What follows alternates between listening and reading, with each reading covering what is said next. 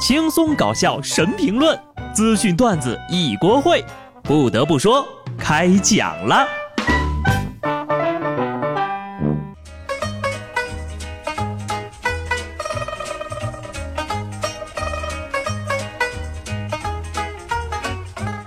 Hello，听众朋友们，大家好，这里是有趣的。不得不说，我是机智的小布。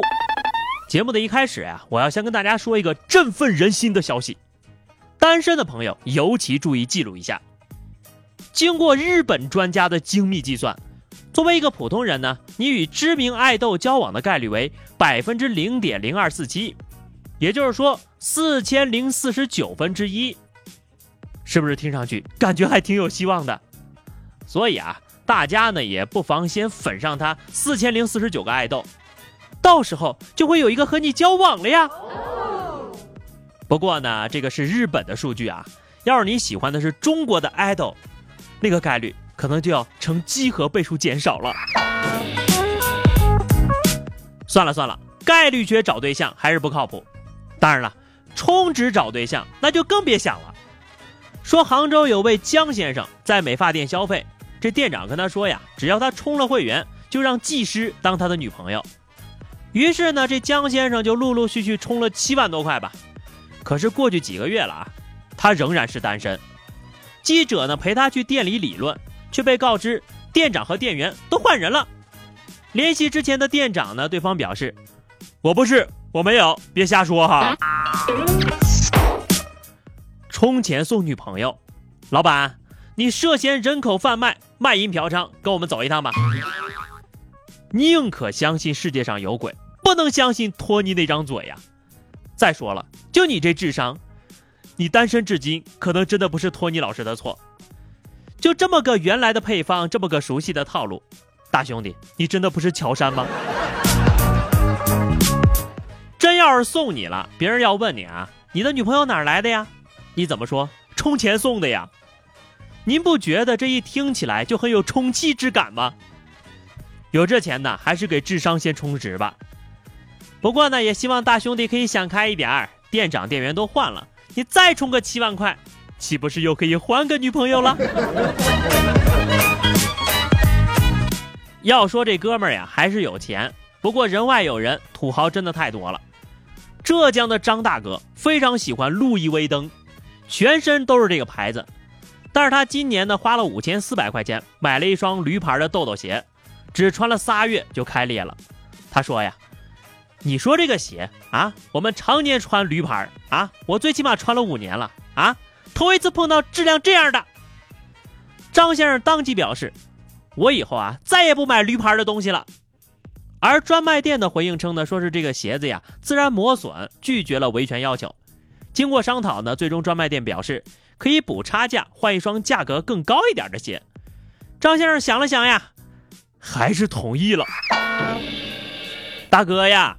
奢侈品店的鞋有一种说法，穿我们的鞋那都是不需要走路的人，所以质量无所谓。人大哥也只是开个玩笑，你不买 LV 你买啥啊？留给大哥可以享受的奢侈品牌种类已经不多了，喜闻乐见的真香时刻呀！哎，这小鞋长得还挺别致啊！大家也别急着嘲笑人家啊，人家一年呢光穿鞋就花几万了。我活到现在呀，所有的鞋加一块儿，也没花这么多钱的。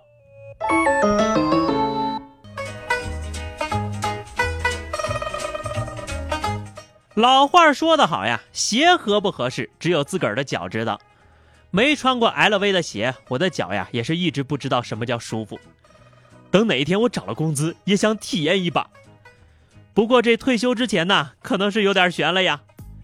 据中国薪酬网发布的二零一八年中国大学毕业生薪酬排行榜显示，清华大学二零一七届的毕业生平均工资最高，达到九千零六十五块；北京大学和北京外国语大学分别位于第二和第三位，平均薪酬为九千零四十二块和九千零二十块。各专业当中呀，理工类专业薪酬水平高，农学、法学和管理学比较低，这些专业的平均月薪呢还不到三千呢。唉，拖完国家的后腿，我又拖了我们学校的后腿。我要跟校友们说句对不起，从毕业到现在只赚了两个亿，一个失忆，一个回忆。还好毕业的时候校长给了我两千万呢，千万别说你是我们学校的，千万别回来。可你这个调查上面说收入最高的是清华北大，这样看上去平平无奇的学校，我可不相信啊！难道不应该是北电、中戏、上戏这三个学院名列前三吗？我觉得啊，就这些学校毕业的佼佼者的收入，那就够清华北大整个一届毕业生的收入了。就其实这类的话题，我还是愿意跟大家聊一聊的。你总看那些月入几万的数据吧，我都有点痛不欲生了。不能再闲聊了，我得赶紧锻炼身体，好多多加班赚钱了。近日，深圳一个手机软件的开发公司呀，有一名程序员因为连续熬夜加班过度，上班期间突然就晕倒，不省人事了。据同事反映呀，他那天的脸色不是特别好，起来倒水的时候突然就倒下了。他晕倒之后呢，同事迅速对他进行了急救，并且送往医院。该公司的负责人说了：“哎呀，这个员工身体目前没有什么大碍。”以后要多组织员工锻炼身体啦，锻炼好身体才能继续加班呀。不修内功难成大器，你看，这就是没修内功的严重后果。还是得继续加班修内功啊。虽然我很想跟这位朋友说一声，工作不是我们的一切，但是，工资是啊。上班党呢需要锻炼身体，努力工作；学生党也不能闲着，是吧？站着吃饭，节省时间。河南有一个中学，午饭的时候呢，学生们挤进食堂，排队买完之后呀，只能找位置站着吃。板凳去哪儿了呢？一个同学说了，新学期开学呀，板凳就被撤了，好像是在学习衡水中学的方法，想节省学生们的就餐时间。还说，那学校也是为我们着想啊。何必这么麻烦？直接让校医在教室里打葡萄糖，更节省时间。你们学校不妨开一门修仙课吧，筑基之后就可以辟谷了，打坐就是睡觉，以后吃饭睡觉的时间不都节省出来了？同时建议啊，把校领导的椅子也都搬走，站着办公更有效率啊。同样是为学生考虑，你看看人家的学校。近日，山西一中学的校食堂，由于山西人爱吃醋啊，为了方便同学们，学校就用这个饮水机装这个醋，足量。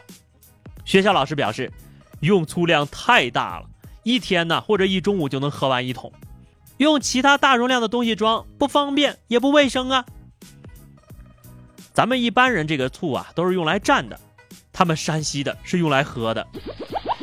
那要是给饮水机插上电源，是不是就能喝到凉醋和热醋了？给山西人一瓶醋，能拌出一个世界。醋，山西人快乐水。好的，话题时间哈，上期节目我们聊的是，当你结束一段恋情之后，会缓冲多久才会开始下一段恋情呢？听友同乡往事说，低头默哀三秒。哼，你这个大猪蹄子。听友谁与谁成了谁呢？说干嘛要缓冲呢？必须在结束前找好下家呀，不然就拖着。哎呀，你还不如前面那个大猪蹄子，你简直就是个大屁眼子。好了，本期话题哈，请用一句话来概括一下最近困扰你的烦恼啊！欢迎大家在评论区留言，咱们呢就一起来互相解惑啊！关注微信公众号 DJ 小布或者加入 QQ 群二六六五三二七九二六六五三二七九，来和小布聊聊人生吧。下期不得不说，我们不见不散，拜拜。